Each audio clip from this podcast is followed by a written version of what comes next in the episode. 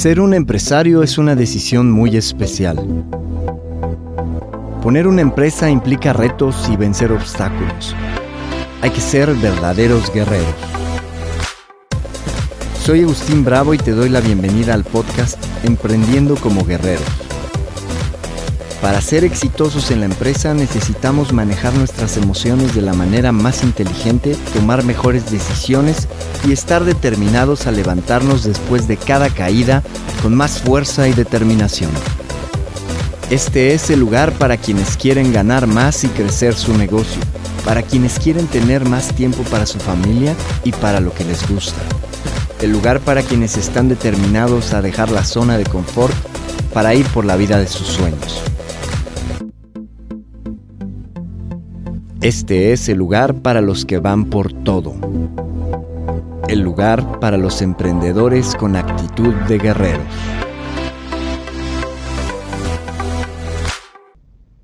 Episodio 20. ¿Eres el dueño o el esclavo de tu negocio? ¿Para qué emprendimos? Estoy seguro que si le hacemos esta pregunta a muchos empresarios, la respuesta de lo que ellos querían y lo que hoy tienen sería una comparación interesante y sería muy diferente. Esa es la dinámica que tenemos al iniciar. Se vuelve un hábito y perdemos de vista los objetivos iniciales. Es hora de volver a lo básico. Ponemos un negocio para tener más tiempo, para disfrutar más de nuestros logros, para estar con nuestra familia, para tener tiempo para nosotros mismos, en resumen, para tener mayor calidad de vida. La pregunta sobre la mesa el día de hoy es si nuestra empresa nos ata o nos da libertad. Cuando hacemos un reset, se trata de restablecer prioridades. Yo recuerdo que me ha ocurrido varias veces que de repente siento mucho, me siento abrumado, siento que las cosas no funcionan, que no avanzan y hay un punto en el que de plano digo, ay, ya, no me importa, ¿no? Reacciono y digo, no me importa. O sea, que pase lo que tenga que pasar. No puedo estar sufriendo de esta manera. Si las cosas funcionan, funcionan. Es como quererlo echar todo por la borda. Pero hay algo particular de ese momento y es que es el momento en que dejamos ir todo lo que nos estaba apremiando y empezamos a tener más claridad y empezamos a tener una visión de hacia dónde queremos ir, cómo queremos ir para allá, bajo qué condiciones. Yo recuerdo que eh, debe haber sido por ahí del 2010, ¿sí? 2010, cuando estaba ya haciendo una presentación, la madrugada del domingo hacia el lunes, o sea, el lunes en la madrugada, en casa de, de mi novia, hoy es mi esposa, y era porque temprano, a las 8 de la mañana en la Ciudad de México, teníamos una ah, reunión de negocios, una presentación para poder hacer un proyecto con una empresa enorme que facturaba 200 millones de dólares al año y para mí era así como, wow, voy a entrar a las grandes ligas, ¿no? Voy a trabajar con empresas de las grandes ligas. Y me entusiasmaba mucho el proyecto, pero estaba cansado y había pasado pues una buena parte del domingo haciendo esa presentación y en temas de empresa y de negocios, en lugar de estar con ella. A fin de cuentas, la reunión no se hizo, el proyecto no se hizo, y todas esas horas y todo ese esfuerzo, llegó un momento en que dije, ¿para qué lo hice? O sea, ¿tiene sentido o no tiene sentido? ¿Hubiera hecho o no hubiera hecho mucha diferencia? Y para mí empezó a gestarse un pensamiento hasta que tomé una decisión y dije, ¿sabes qué? Se acabó. Jamás en mi vida vuelvo a intercambiar calidad de vida por dinero. Y eso es lo que me ha ayudado a siempre tener un poquito más de equilibrio que lo que tenía antes a la hora de decidir si voy a hacer un esfuerzo extra para lograr algo que tiene una probabilidad de no ocurrir. Eso es lo que me hizo una persona que se vaya por probabilidades altas. Y cuando voy a poner un esfuerzo extra es porque digo, ¿sabes qué? Si no sale, de todos modos este esfuerzo me va a servir me va a traer algo bueno. Y no es nada más un pensamiento positivo de, si no me sale, voy a aprender, ¿ok? Es muy interesante esta parte de aprender de lo que no nos sale. Es filosofía de vida muy sabia. Pero aquí yo hablo de dar un paso más. Hablo de ser ambiciosos y decir, ¿sabes qué? Esto no se trata de que sea una pérdida de tiempo, esto no se trata de solo soñar, esto no se trata de solo ser positivo y tampoco es una excusa para, para decir, ¿sabes qué? Voy a permitir que el trabajo me quite calidad de vida. Eso va exactamente en contra de lo que hace un emprendedor guerrero. Déjame primero que nada decirte que absolutamente todos los expertos recomiendan que de vez en cuando hagamos una pausa a nivel físico, a nivel emocional, a nivel mental. Y sabes una cosa, yo no voy a hacer la excepción. Yo te voy a decir lo mismo. Tenemos que hacer pausas. Hace unos días en una de estas transmisiones hablé de desconectarse completamente, por lo menos un fin de semana al mes. Y es que eso hace toda la diferencia entre tener esa sensación de urgencia, ¿sabes? De las emergencias del día a día y perder de vista nuestra visión, o de verdad estar conectados y tenerlo presente y decir, a ver, calma, las urgencias de los demás no se van a convertir en las mías. Eh, hay muchos ejemplos de gente que, ha tenido esta situación dentro de nuestra comunidad. Hace un par de semanas me habló una de, nuestras coaches, graduada de coaching, y, este, y me dijo, ¿sabes qué? Pues he estado con la pila baja, no he tenido el entusiasmo. Y es una mujer con un, con una, con un ímpetu y una energía impresionante. Normalmente es una mujer que donde pisa, la gente se da cuenta de que ella está ahí. Es una verdadera líder. Y me dicen, no he tenido la energía arriba, me he sentido con la pila baja, no sé qué hacer, el negocio no ha ido bien. Y entonces le dije, ¿sabes qué? Lo primero que tienes que hacer es una pausa. Es dejar de pensar que tienes que ir a hacer algo y poner en orden tus prioridades. Le dije, haz tus rituales, ya sabes cómo hacerlo, eh, ponte tus audios, escúchalos y eso va a remediar y arreglar la parte emocional. Ahora vamos a la parte estratégica. Ya le di algunos consejos de la parte estratégica del negocio y, me respondió un par de días después, me dijo, ya estoy muy diferente, ¿ok? Me siento muy distinto. Todavía tengo decisiones que tomar, pero me siento muy diferente. Porque estas pausas, estas eh, este detenernos para ver si vamos en el camino que queríamos cuando decidimos emprender, es lo que va a hacer toda la diferencia entre que yo haga el mal hábito de trabajar demasiado dentro del negocio o haga el buen hábito de estar poniendo la estrategia y de estar convirtiéndome en un verdadero empresario, no en un autoempleado.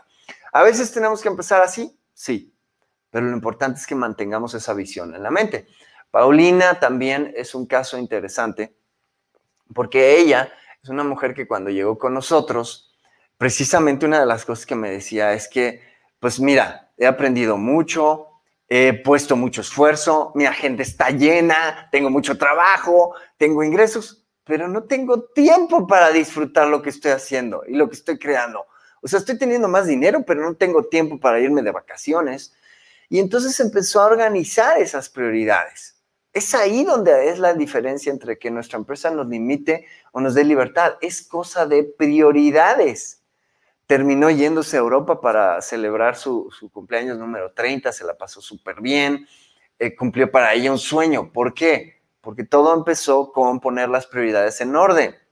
Y eso no va a ocurrir si no hacemos esa especie de reset. Mari es otra persona que también de repente ha tenido momentos en los que no se ha sentido muy bien y ha dicho, pero, pero voy avanzando y cómo es que me siento así o por qué siento que retrocedí. Pero también para ella era una cuestión de hacer una pausa, poner las cosas en orden y seguir adelante. Y si no lo hacemos, la vida nos hace que lo hagamos. Nos va obligando, ¿ok? Entonces hay ciclos, y hay muchos estudios sobre esto, hay ciclos que tiene nuestra mente, donde tenemos que ser creativos, ir, ejecutar y después hacer una pausa. De hecho, hace un par de años, cuando estuve en uno de los eventos de uno de mis mentores, Jeff Walker, había una mujer muy exitosa para escribir que estaba dando una ponencia y dijo, si tú lo que quieres es ser creativo para escribir tus discursos de venta, los textos que van en tus páginas web, lo que vas a decir en tus presentaciones, dijo, tengo una metodología y presentó su metodología. Y en esa metodología, una de las cosas que decía era, ¿sabes qué? Llénate de ideas, vacíalas en un papel organízalas sin juzgarlas y déjalas dormir un par de días y después regresas a ella. Y a mí me llamó mucho la atención esto de déjalas dormir un par de días, porque decía, tenemos que desconectarnos totalmente de lo que acabamos de hacer para regresar a ello y tener una visión fresca y no sesgada de lo que acabamos de escribir. Bueno, lo mismo pasa en la empresa con nuestras decisiones. Puedes estar pensando, oye, pero es que eh, no sé cómo hacerlo porque hay muchas emergencias, no tengo el tiempo para desconectarme, créeme. Cuando te desconectes, va a haber espacio mental. Eh, eh, hay muchos estudios también que, hablan de que la mente no puede mantener en conciencia más de ah, entre 5 y 7 elementos. Dicen 7 más menos 2. Es lo que podemos mantener en nuestra mente. Entonces, la cosa es que mantenemos esos 5 a 9 elementos de lo que tenemos que hacer, los pendientes, lo que hay que resolver, los problemas que tenemos, y les damos la vuelta una y otra vez y parecen 150. Pero en realidad, cada vez que yo me siento escribir, cada vez que vacío lo que hay en mi cabeza en un papel, me doy cuenta de que no eran 150, eran 4. Cada vez que lo hago con una persona, me doy cuenta de lo mismo. Y también me doy cuenta de que la mente no es capaz de mantener la realidad en una perspectiva fría.